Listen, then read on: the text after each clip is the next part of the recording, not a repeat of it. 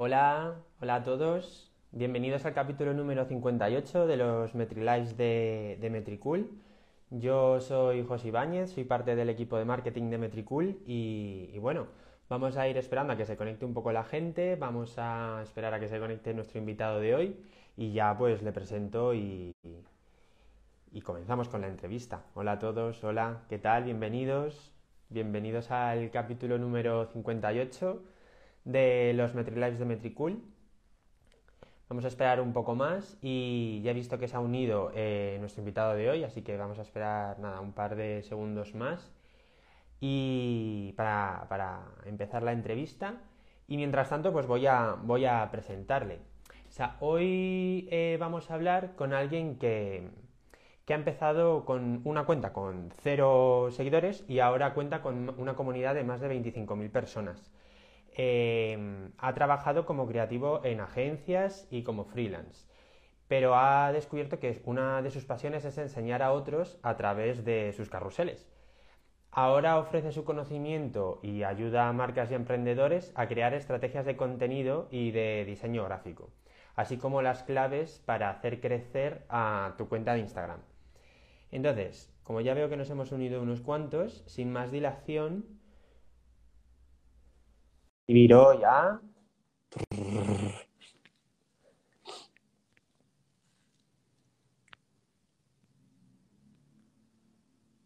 A ver si se une. Que creo que lo he hecho bien. ¡Eh! Hola, ¿estamos Guille! ¡Guille Sánchez! ¿Qué tal, Guille? ¿Cómo ¿Qué estás? pasa? José Ramón. Muy bien, muy bien. ¿Tú qué tal? Muy bien, con la, con la comida un poco en la boca todavía, que he comido un poco Sí, ¿no? pero bien. Todo, todo correcto. Bueno, bueno, pues ahora después te echas una siesta y Sí, listo. Bueno, Guille, eh, no sé si quieres añadir algo a la presentación que te he hecho, pero bueno, la primera pregunta que te iba a hacer era que nos contases un poco tu historia, porque me parece que es una historia como bastante curiosa y digna de contar. Bueno, mi historia es muy, es muy curiosa, como tú bien has dicho. Yo la verdad que vengo de diferentes campos, eh, he tocado un poco de todo. Eh, si tuviese que contar mi historia desde el principio, pues da para un libro. Pero vamos a ir, vamos a retratarnos al, al final, digamos, a, la- a- estos últimos años, que quizás es lo que más le interesa a la gente. Ujú. Yo me despidieron, básicamente, eh, del trabajo, entonces eh, pues decidí emprender. En ese momento de emprendimiento yo estaba trabajando como freelance y estaba con diferentes clientes haciendo sobre todo servicio de redes sociales y eh, me ofrecen la posibilidad de trabajar de asesor financiero. Como tampoco tenía demasiados proyectos, decido cogerlo y trabajar part-time de asesor financiero y utilizo las redes sociales como medio donde puedo primero eh, captar clientes, porque yo trabajaba como freelance de asesor financiero. Para que os hagáis una idea, yo llamaba a los clientes y le ofrecía productos financieros, era un poco puerta fría. Ujú. Y eh, pues decidí un día abrir una cuenta de Instagram y decir, oye, ¿y por qué no muestro consejos y doy tips de, de finanzas a, a gente que pueda interesarle esto y así a captar clientes? Ujú. Um, a raíz de esto también surge pues otra idea que es, oye, a ver quién teníamos una especie de networking, a ver quién consigue más seguidores durante este año. Yo, yo ya había, o tenía un poco las ideas de cómo crecer en Instagram, había ya visto gente, sobre todo en Estados Unidos, que hace carruseles y digo, pues yo creo que voy a ganar esta apuesta, no sé cómo. Estoy, yo soy un poco así, ¿no? Y bueno, las cosas empezó así, ya te digo, tenía, pues era una cuenta personal, tendría 250, 300 seguidores, empecé a darle caña con los carruseles. Al principio, como todo, la gente que te sigue, que son amigos, pues te dice, este tío que está haciendo ahora, que, que te has vuelto un profesional, ¿no? pues un poco esta historia. Y, y cuando decidí ponerme de lleno, pues llegué a mil seguidores en, en la fecha más o menos, que era antes de- del fin de año, ¿no? En noviembre llegué a mil seguidores. Estamos Ujú. hablando de cinco o seis meses en conseguir mil seguidores. Esto es algo que siempre trato de comentar, que lo que más me costó fue conseguir mil seguidores. Luego Claro. casi todo más, más encaminado, pero los mil primeros fueron difíciles. Lo que Ajá. ocurre es que asenté un poco todo, conseguí un poco las bases y, y la gente que me seguía era gente de calidad. No busqué nunca conseguir seguidores, sino todo lo contrario, conseguir crear un contenido y una estrategia y a partir de ahí generar o conseguir esos seguidores. Y hasta el día de hoy, hasta el día de hoy, como tú ya me has definido bien, eh, pues, Ajá. creando estrategias, trabajando con, con diferentes, eh, trabajo en agencias, trabajo también como freelance y, y un poco es eso, ayudando a la gente a, a entender mejor eh, eh, lo que significa Instagram, que es un poco lo que, yo creo que hace falta. Y mm, eh, indagando un poco en tu web, eh, leí que un cambio de actitud con respecto a cómo usas Instagram hizo que pasases de 1.500 a 25.000 seguidores. O sea, explícanos un poco qué, qué, fue ese cambio, ese cambio que hiciste para ese crecimiento tan grande. Sí, bueno, uno, uno clave es el hecho de, de entender que tenía que publicar contenido de una forma continua. Eh, si me preguntas hace dos años si deberías publicar contenido todos los días, te diría que sí. O por lo menos lo que espera Instagram de ti. Si me lo preguntas a día de hoy, eh, siendo responsable te diría que no lo hagas. Eh, pero por más por salud mental, por otra cosa, ¿vale? No por, no por nada, no por nada no por nada más. Trato de ser responsable y, he virado hacia un contenido más relacionado con la responsabilidad y el uso ético de las redes sociales. Mi propósito al inicio era un propósito más de divulgación y de, y de, mm, demostración de mi conocimiento en branding y en diseño. Ahora mi propósito es distinto. Eh, si, ves un poco mis últimos carruseles, me enfoco más al crecimiento personal, a, la, ética y al valor de, que se le puede sacar de las redes sociales desde una perspectiva humana y positiva, no desde la positiva, no desde la perspectiva más relacionada a generar contenido, crear, conseguir clientes, generar más ventas. Entonces, claro, eh, ese fue el punto. Obviamente, eh, si quieres crecer en Instagram tienes que estar en Instagram, pero porque su negocio, la base de su, negocio se fundamenta en que pases tiempo en su plataforma. Si no pasas tiempo en su plataforma, pues Instagram eh, no te va a ayudar a crecer. Eso es así. Ya. Ya, ya, ya. Sí, sí, tiene, tiene todo el sentido del mundo. Y mm, también hablas en tu web sobre encontrar eh, tu propuesta eh, de valor como marca. Entonces, ¿tú cómo, cómo encontraste la tuya? Eh, lo, que, lo que siempre digo a la gente es que hay que ser honesto. Hay que ser honesto con uno mismo. Primero, entender, entenderte y entender tu negocio, entender en qué eres bueno entender también en qué no eres tan bueno. ¿Vale? esto. Ahora mucha gente a mí me escribe que quiere hacer los carruseles como yo, que quiere, que quiere hacer carruseles como yo, que le enseña a hacer carruseles, que paga lo que sea por aprender a hacer carruseles. Y, luego a veces te das cuenta que, a lo mejor no, no, es el carrusel, o no tiene que hacer carruseles, que a lo mejor no, les, no le motiva. Se, pone a hacerlos y dice, es que esto a mí no me motiva. Entonces, mm. lo primero que tienes que entender justo eso es, ¿qué te motiva? Y si te motiva estar en redes sociales, porque a lo mejor tampoco tienes que estar. Es que ¿Es importante estar? Claro que sí, pero bueno, si, no quieres estar tú, en el sentido de negocio, pues que te lleva en las redes sociales, ¿vale? Pero no estés por la necesidad o por la obligación de que tengo que estar en redes sociales, porque eso lleva justamente a, que no consigas tus objetivos, a que te, frustres y a que digas, pues si en seis meses no tengo mil seguidores, me voy de aquí porque no me está dando esto de comer. Yo, en cambio, no pensé eso nunca. Me gustaba lo que estaba haciendo y aprendí haciendo, haciendo carruseles por eso en ningún momento me preocupó tener más o menos seguidores. Ahora, pues suerte tengo muchos y, oye, genial y estupendo. Y lo, y lo agradezco cada día. Pero al inicio, que es lo más complicado, si estás pensando en, eso, en, en, qué vas en el resultado y no en el proceso, en el camino, pues lo que puede pasarte es que, acabes desistiendo porque no es tan fácil crecer. Pero lo más importante, sobre todo, es entenderte, entenderse a uno mismo y saber qué le gusta. Si te, si te interesa hacer caruseles, si te interesa ayudar mostrando tu conocimiento, ya sea en vídeos, en fotografía, lo que sea, pero tienes que saber exactamente lo que te apasiona.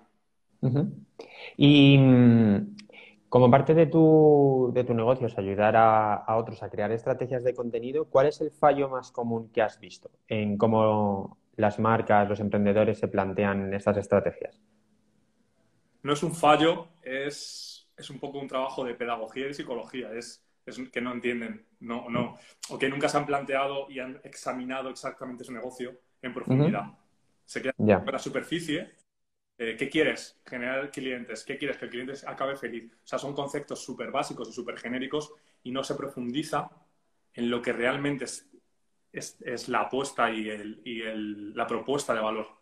Entonces, lo que más cuesta es sacarle eso al cliente, sacárselo, mm. porque yo no se lo. Eh, yo, yo hago un poco ese trabajo de consultor, de preguntar, preguntar, preguntar hasta que al final, ok, esto sí me gusta, esto ya sí que lo entiendo, esto sí que me parece una propuesta de valor. Porque a mí que me digas, eh, ¿cuál es tu propuesta de valor? Ayudar a la gente. Oye, pues genial, pero eso no es una propuesta de valor. O, deberíamos, profundizar, ¿no? Porque todos queremos ayudar, todos queremos ganar dinero, todos mm. queremos ser felices y vivir tranquilos. Eso es súper, es algo que, bueno, pues le preguntas a, y el 90% te va a responder, pues sí, ser feliz, estar tranquilo, mm, que mi familia le vaya bien y tener salud, claro, pues obviamente. Pero vamos a profundizar más allá. Eso es lo más complicado. Y, y, qué consejo le darías? O sea, obviamente, si quisiesen profundizar bien en, profundidad y, tener esa guía completa, pues obviamente tendrían que pues, coger una asesoría contigo o algo así, pero así a grandes rasgos, ¿qué consejo le darías a alguien que está en búsqueda de su propuesta de valor? ¿Por dónde debería empezar a buscar?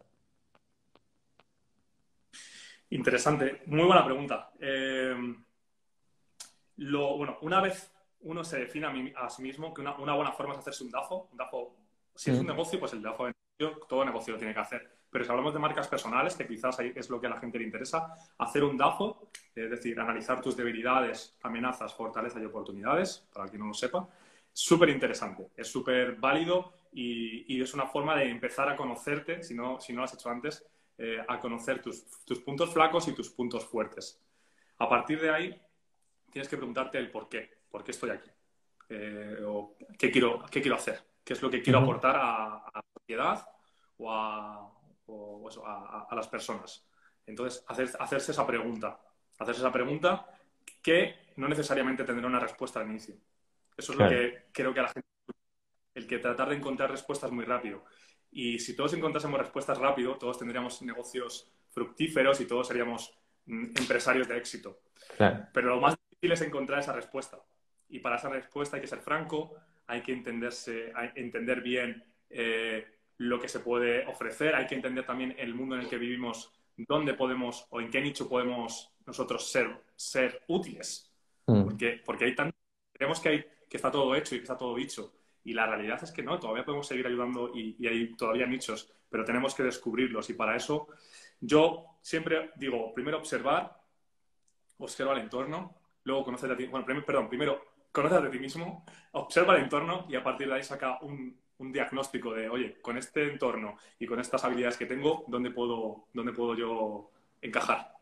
Claro, y entiendo que lo más difícil, que es, es como cuando te preguntan, defínete, pues al final dices, ah, cuesta mucho, ¿no? Como ser, ser honesto con uno mismo, ¿no? Entonces al final ese ejercicio de honestidad es la clave. Es súper clave, es muy, muy, muy importante. Yo sé en lo que más estoy trabajando. Te diría que es en lo que más he trabajado durante este último año en definirme a mí mismo. Porque, realmente eh, tengo 31 años y te diría que, hasta los 30 no, he sabido exactamente eh, dónde es definirme. Bien, me, me, hubieses hecho esta pregunta hace un año y te hubiese dicho, defíneme tú, tío. Yo no, sé. soy creativo, soy curioso, pero no sabría definirme. Es hmm. verdad, es, de las cosas más... ¿eh? Es cierto, es cierto. Ya, ¿y has conseguido definirte ya? he conseguido. Buena esa. Em, he, conseguido, entender parte de mí. Vale. Parte de mí. Parte de ese mí es eh, reconocer que, soy una persona que, por un lado, le, gusta ayudar y se siente, se siente realizado cuando ayuda. Eh, y también es, esa parte lleva un poco la parte de cuidado, soy una persona cuidadora. Eso sí, al final eh, me gusta cuidar de mis amigos, de mi familia y creo que en redes es un poco... Por eso también quiero, creo que estoy llevando o, intentando llevarme hacia un contenido mm, en el que trato de cuidar a mis seguidores a nivel de salud mental porque yo he sufrido eh, pues, eh, pues problemas de ansiedad y entonces me veo como en la pequeña responsabilidad la que tengo con mi audiencia, mayor o menor, como la quieras ver, de, de intentar que a otros no le ocurra esto o que si, si le ocurre, que lo normalicen y lo vean como algo que, a cualquiera nos puede ocurrir. Bueno, es, es, un, es un objetivo muy noble, la verdad.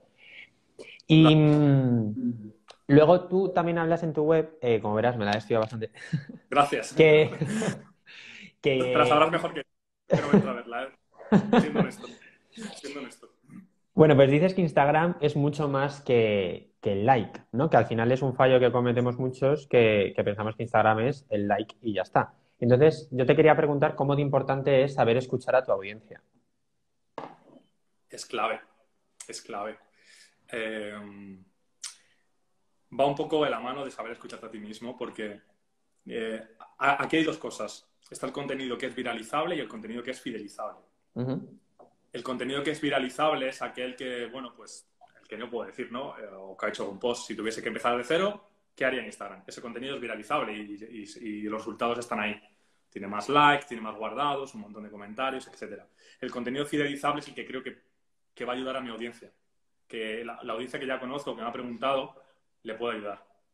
¿Vale? Entonces, ¿ahí qué puede ocurrir? Pues que a lo mejor no le interesa a todo el mundo, que la gente que te ha seguido en su momento por X post, pues esos posts ya no le... Pero bueno, yo es que no estoy buscando tener más o menos seguidores, sino que la audiencia que me siga me siga con, con todo, con mm. los que sean pues quizás más relacionados con el crecimiento en Instagram y los posts que sean más relacionados con el crecimiento personal o la mejora o la empatía, el amor propio, etc. Entonces, es importante escuchar a tu audiencia y en tu audiencia eh, hay pues inmensidad de ideas. No, no te hablo de decir, oye, Guilla, haz un post haciendo un carrusel. No, porque hay situaciones súper claras de, oye, Guille, eh, mira, no sé, no sabría decirte alguna, ¿no? Pero relacionadas con la fotografía, por ejemplo, de la foto del perfil. O, cosas como, bueno, los hashtags, obviamente, todo eso, eso me ha, me ha surgido un montón de ideas. Pero cosas también como no encuentro mi propósito tal y cual, y a partir de eso, ostras, pues a lo mejor puedo hablar de Ikigai, o puedo hablar de cómo encontrar tu propósito eh, pues a través de ejercicios de autoconocimiento. Entonces, de ahí la audiencia saco muchas, muchas veces las propias ideas. Claro, claro, claro. Y también, o ahora que, que, que decías esto, pensaba, claro, si al final consigues una audiencia que quiera seguir tu camino, ¿no? Pues eso decías, como una audiencia fiel de verdad, al final no te limita tanto, porque puedes tú ir cambiando y como al final terminan siguiéndote a ti más que a ese post en concreto, ¿no? Correcto. Te da mucha más flexibilidad a ti también como marca personal el poder cambiar y mutar. Sí, sí.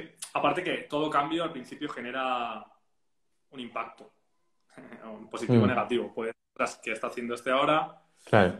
Todo, ¿no? El, molaba más antes o cosas así, ¿no? Que ese, ese tipo de mensajes.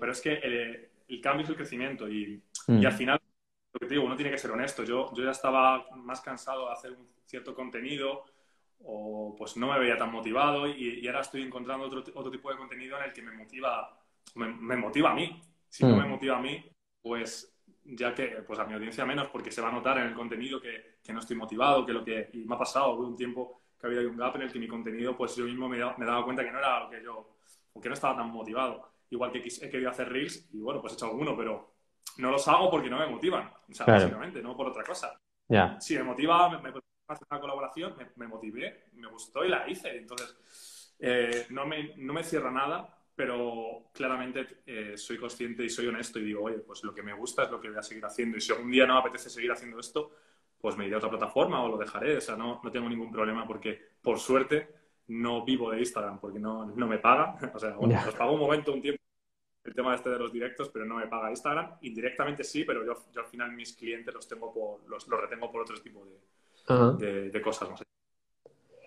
¿Y cuáles, cuáles crees tú que son los mayores em, falsos mitos sobre Instagram? Bueno, el de los seguidores creo que ya está más que desmentido. El hecho de decir que porque tengas más seguidores, pues la gente te va a seguir más. O mm. que si tienes menos seguidores, tu cuenta no se va a mostrar en el Explora. Este tipo de cosas es, mito. Eh, igual que los hashtags. Yo pues he posicionado hashtag de 15 millones teniendo 3.000 seguidores. Entonces, es mito, eso, es mito. Eh, el tema del horario sí que te diría que no sabría decirte, ¿vale? No sabría decirte porque yo he experimentado, yo al final todo lo experimento, eh, porque al final es la única forma. Y yo siempre digo, oye, en mi experimento esto ha funcionado o esto no. Todos los hashtags que hice, pues ahora mismo me funciona mejor tener menos hashtags que antes. Y hace dos años te decía, no, utiliza los 30 hashtags porque a mí me funciona. Y si me funciona a mí posiciona 25 de 30 hashtags, ¿por qué voy a posicionar 15 si puedo posicionar 25? Claro. ¿Vale? Entonces tuve un tiempo que es verdad que los hashtags no me funcionaron, cambié la estrategia, busqué, primero estuve usando 5, luego estuve usando 12, eh, 15 y me he quedado ahí, porque es la que mejor me funciona. Mm, habrá gente que te diga, bueno, que nos dice que utilicemos 5, yo estoy utilizando 12 y me funciona muy bien. Entonces no, no, no sé decirte, no sé decirte. Prueba, que cada uno pruebe. Creo que la mejor forma de aprender es eso, es probando cada uno uno mismo y, sabiendo que funciona. Y el otro mito es, eh, que se dice mucho, ¿no? Que, pues, que es mejor Reels, Carrusel, imagen única. también. Eh, hay cuentas que, creo que cada cuenta te siguen por donde está tu valor añadido. A mí me preguntas, ¿los reels son mejores que los carruseles? Y te digo, no, a mí me funcionan mejor los carruseles. Pero es a mí. ¿Por qué? Porque a mí me siguen por mis carruseles. Igual mm. que chicas o chicos que hacen reels y le siguen por su reel y hacen un carrusel, oye, me funciona mal el carrusel. Mm. Bueno, porque es que te siguen. Tu valor añadido está en los reels. O tu valor añadido a lo mejor es la fotografía o es frases. Hay cuentas de frases que, que son frases simplemente. esas que dices, que no es ni un vídeo ni tal, y, la gente las sigue y, las comparte y se viralizan un montón. Entonces, cada uno tiene que encontrar justamente eso, dónde es bueno. A lo mm. mejor eres bueno creando. Soy, haz copies. Claro, y, también con qué tipo de audiencia conectas, ¿no? Porque igual quien te pregunta no tiene la misma audiencia que tú, entonces no le va a valer exactamente la misma fórmula que usaste tú. Exacto, por eso todo, todo pasa por conocerse. Y sí, sí, volvemos a lo mismo. Todo, es que voy a parecer como muy repetitivo, pero es cierto. al final todo, pasa por eso. Primero pasa por conocerte, el entorno y a partir de ahí eh, trazar la estrategia. Es mm. como, a ver, esto obviamente lo trabajo más a largo, ¿no? Pero así, si tuviésemos que reducirlo en un minuto o en un tweet, sería eso. Y mm, en tu camino como emprendedor, o sea, después de haber recorrido tú este, esta aventura, ¿qué le recomendarías a otros emprendedores que están empezando quizá? Pues que cuanto antes se metan la hostia, mejor. ¿Para, qué, mentirte? Eh, y la hostia en cada, en cada una de las ramas. Es decir, eh, oye, ¿qué recomendarías? ¿Que sepan fijar bien sus precios? Pues es que no lo van a saber hasta que no empiecen a, tener reuniones con clientes y se den cuenta que a lo mejor el servicio que están ofreciendo vale mucho más de lo que, de lo que les ha de lo que les ha pedido. Eh, cuando tengan reuniones y no las sepan cerrar porque no han tenido un buen cierre, se darán cuenta de que tienen que mejorar su cierre. Eh, el seguimiento de clientes, el generar también eh, los, los ¿cómo son? Los clientes que ah, difunden tu marca también. Todo eso lo vas a ir encontrando a medida que tú mismo te, vayas, vayas fracasando, digamos, ¿no? Entre comillas. Vayas mm. dando cuenta de esos pequeños errores. Entonces, mi mayor consejo es ese, es no tener miedo al fracaso, sobre todo, y entender que vas a fracasar. Entenderlo, que, o sea, literal, que la vida no es, no es, tan, no es fácil. La vida, la vida es complicada. De verdad, la, vida no es fácil y, va a haber más problemas y vas a, va a haber problemas familiares, problemas de inversión, de que a lo mejor eh, tienes una ronda de financiación y no la vas a conseguir, de que se, tu socio te venda y acabe diciendo que se va. O sea, todo esto ocurre y esa es la vida real. La vida no mm. es llegar y decir, empiezo un negocio, tengo un ideón y va todo hacia arriba, porque no va a ser así. Ya. aquí todo es fluctuación. Pues igual no me crees, pero tenía una pregunta apuntada que era ¿qué aprendiste de tu mayor fracaso? Así que te la voy a hacer ya. ¿Qué aprendiste de tu mayor fracaso? Bueno, mira, no, no tengo mayores fracasos porque todos los, creo que de todos se aprende. El mayor fracaso fue no ser honesto conmigo mismo. Y esto fue cuando tenía 19, 20 años, yo estaba estudiando Derecho y ADE, Derecho y Administración de Empresas, y en ese momento, eh, por miedo a qué pensarán por dejar la carrera, yo acabé la carrera y, acabé seis años estudiando Derecho ADE, soy graduado y acabé y me di cuenta y dije, ¿y, ¿y ahora qué? Ya. ¿Y ahora qué? Y así me pasé que me fui a Reino Unido, estudié inglés, trabajé en McDonald's, Subway, eh, llevando palés, estuve así cuatro años y seguía con el aquí en la cabeza. Entonces, el mayor fracaso fue no ser honesto conmigo mismo y entender que lo que yo quería hacer desde un primer momento era marketing eh, y era diseño. Y me había dicho gente que no lo hiciese porque era muy complicado, que emprender era muy complicado, pero era lo que yo quería. Y al final lo acabé haciendo con 27, 28 años, que fue cuando empecé. Entonces, bueno, eh, el mayor fracaso me ha llevado que a lo mejor he perdido, entre comillas, 10 años, pero esos 10 años también me han dado pie a conocerme mejor, Claro. A estudiar carreras, a conocer gente, obviamente la gente que conozco la carrera me la quedo, eh, las experiencias, todo. Eh, entonces, bueno, yo te digo, eso es lo, que más he aprendido es eso, a ser más honesto conmigo mismo. Bueno, está bien. Y mm, hablando un poco de diseño, eh, ¿qué tres consejos le darías a alguien que no es un diseñador para poder enfrentarse a la tarea de, de, diseñar un post o, bueno, cualquier cosa? Primero, menos es más.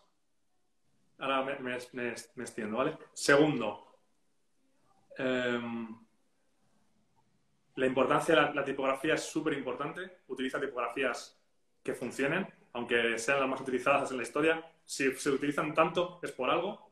Utiliza tipografías que sean populares. Y el tercero, eh, lo, tenía en la cabeza y se me ha olvidado ahora mismo.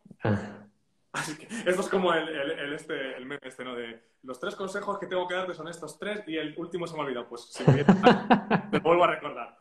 Pero bueno, en cuanto a lo del menos es más. Eh, ah, ya, ya, está, me el tercero. Eh, el miedo al espacio vacío. Es decir, muchas veces queremos rellenar todo el diseño porque nos da miedo dejar zonas eh, vacías o en blanco. ¿Vale? Y, y, justamente el diseño tiene que respirar. Entonces, vuelvo al inicio. Menos es más. entre cuando vayas a sacar un post, mira qué elementos tiene y los vas quitando. Eh, si cuando lo quitas te das cuenta que está mejor el post, menos es más. En tipografía, lo que os he dicho, si utilizas una o dos tipografías al inicio, mejor que mejor. Empápate, de ellas, mm, aprende y siéntate a gusto trabajando con esas tipografías, utilizando sobre todo el cambio de que sea negrita, cursiva, etcétera. No muchos cambios, menos es más, recuérdalo. Y el tercero es el espacio, el que el diseño respire. No hay que llenar toda la hoja. Aunque tengamos un folio, en este caso es digital, no estamos, no estamos gastando papel real y por tanto no hace falta que, que el diseño o todo el diseño esté, esté relleno. Esos serían nuestros consejos que Bueno, pues me parecen muy buenos consejos. Muchas gracias. Pues eh, mira, si quieres, ya para terminar y para que los que nos estén viendo vayan pensando si quieren hacerte alguna pregunta o que hables de algún tema en concreto que igual nos hemos dejado en el tintero. Sí. En los MetriLive siempre eh, pedimos al invitado anterior que deje a ciegas una pregunta para el invitado siguiente. Entonces, Juan Carballo, que es el responsable de marketing del Club de Malas Madres, fue quien el invitado anterior y nos dejó esta pregunta para ti que es el mejor y peor consejo que recuerdas haber recibido de tu madre.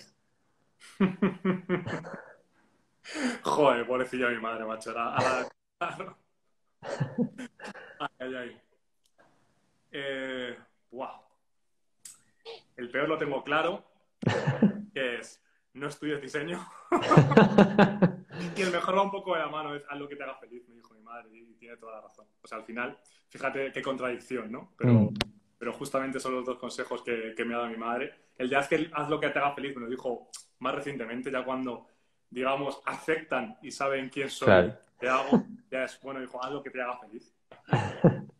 y cuando más joven, más, más crío, pues el, el miedo yo entiendo a los padres, ¿no? Que tienen ese miedo de que tu hijo no le vaya bien en la vida. Creían que no iba a ir bien. Y bueno, aquí estamos charlando. ¿Y tú qué pregunta le quieres dejar para el siguiente invitado? Guau, macho. Ay, ay, ay. ¿Qué le pregunto yo? José Ramón, ¿qué le puedo preguntar? Eh, pues le preguntaría a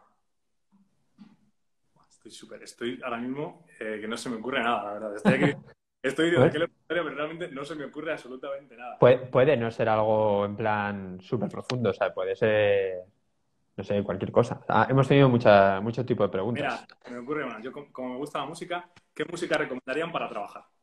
Vale. Ah, o, música o, playlist recomendaría para trabajar. Vale, pues... A mí me gusta, me gusta escuchar playlists mientras trabajo. ¿Y tú qué escuchas? Pues mira, hace nada estaba escuchando Jan Tiersen, música clásica, pero también tiro mucho de, pop, tiro... O sea, me gusta sobre todo que, no haya muchos cambios de ritmo, porque hay a veces que me salta la curiosidad aquí el reggaetón y pues no se viene a... No, trabajo, no trabajo. Entonces, de todo, bueno, pues mira, artistas que me gusten mucho, me gusta mucho un artista eh, uruguayo que se llama Carderino y me gusta mucho también eh, Sen Senra, que es un artista de Madrid. Mm. Pues son los dos que, me pongo mucho, son así música bastante chill, música chill out. Para trabajar me parece que funciona muy guay. Sí, que, te mantengan en la silla, ¿no? pues, madre mía, mal vamos. Bueno, pues a ver la gente que nos está viendo si tiene alguna pregunta. Yo creo que he visto alguna por. Dejaron alguna, pero ya se ha perdido en el camino. Sí, pero bueno, si quieres puedo ir yo buscando y si van sacando preguntas ahora, pues las vamos contestando. Porque yo sí que he visto alguna por aquí.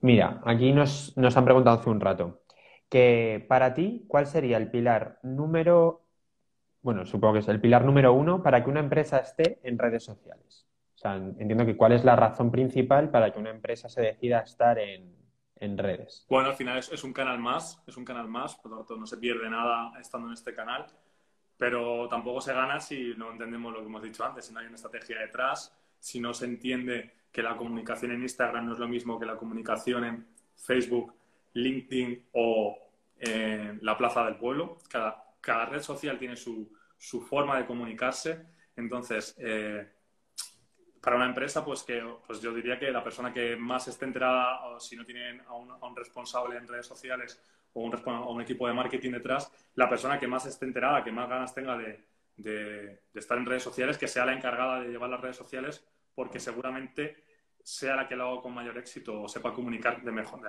de, mejor forma, perdón, eh, cómo se debe eh, trabajar o comunicar las redes sociales. Eh, entonces, el pilar fundamental es que la persona que esté le guste estar en redes sociales. Porque si, si coges a, al primo o, alguien y, lo está haciendo simplemente por el hecho de estar, no, no va a haber resultados. Y los resultados en redes sociales es lo que ocurría hace 8 o 10 años con el tema de posicionar en primera página en Google, que la gente se creía que por tener una web todos ya íbamos a estar en la primera página de Google. Y, y obviamente pues solo hay 10 resultados en la primera página mm. y no todos podemos estar ahí. Entonces, es igual, no todos pueden llegar a conseguir X seguidores o X impacto. Para eso tienes que dedicarle un tiempo. El tiempo es fundamental. Por ahí ponía la gente que, ven raro que, los directos, y bueno, a mí no me importa que haya tan pocas personas y tengamos tantos seguidores.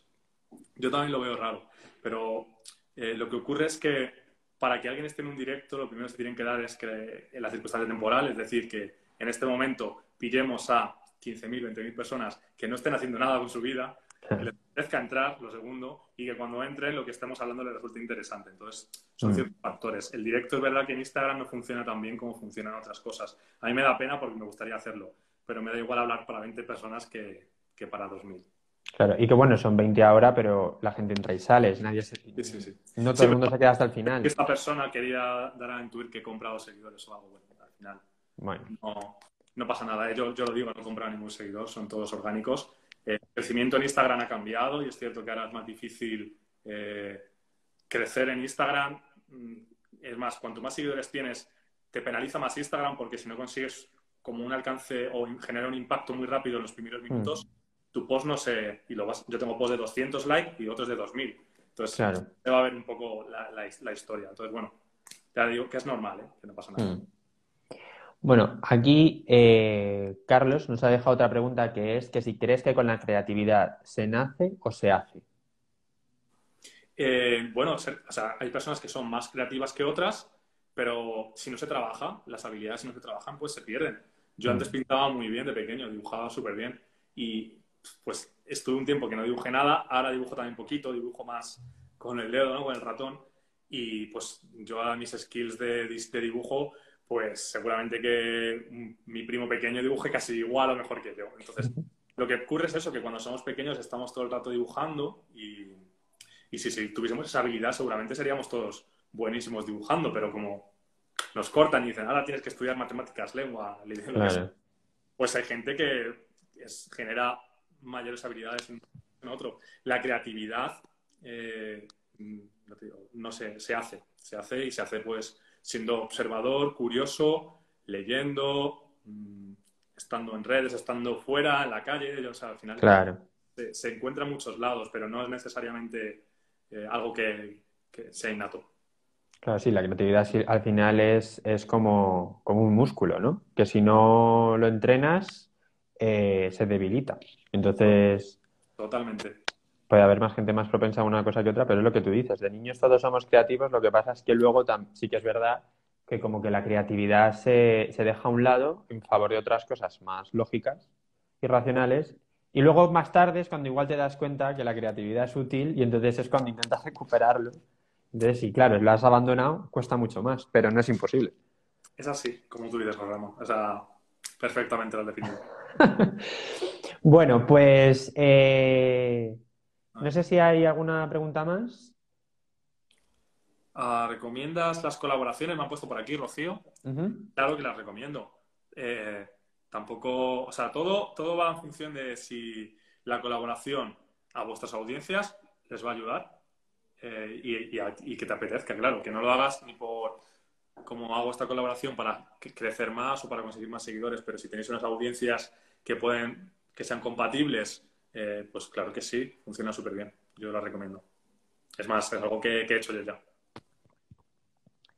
Pues, pues nada, pues Guille, muchísimas gracias por este, este ratito que nos has dedicado. Ha sido un placer. Un placer también.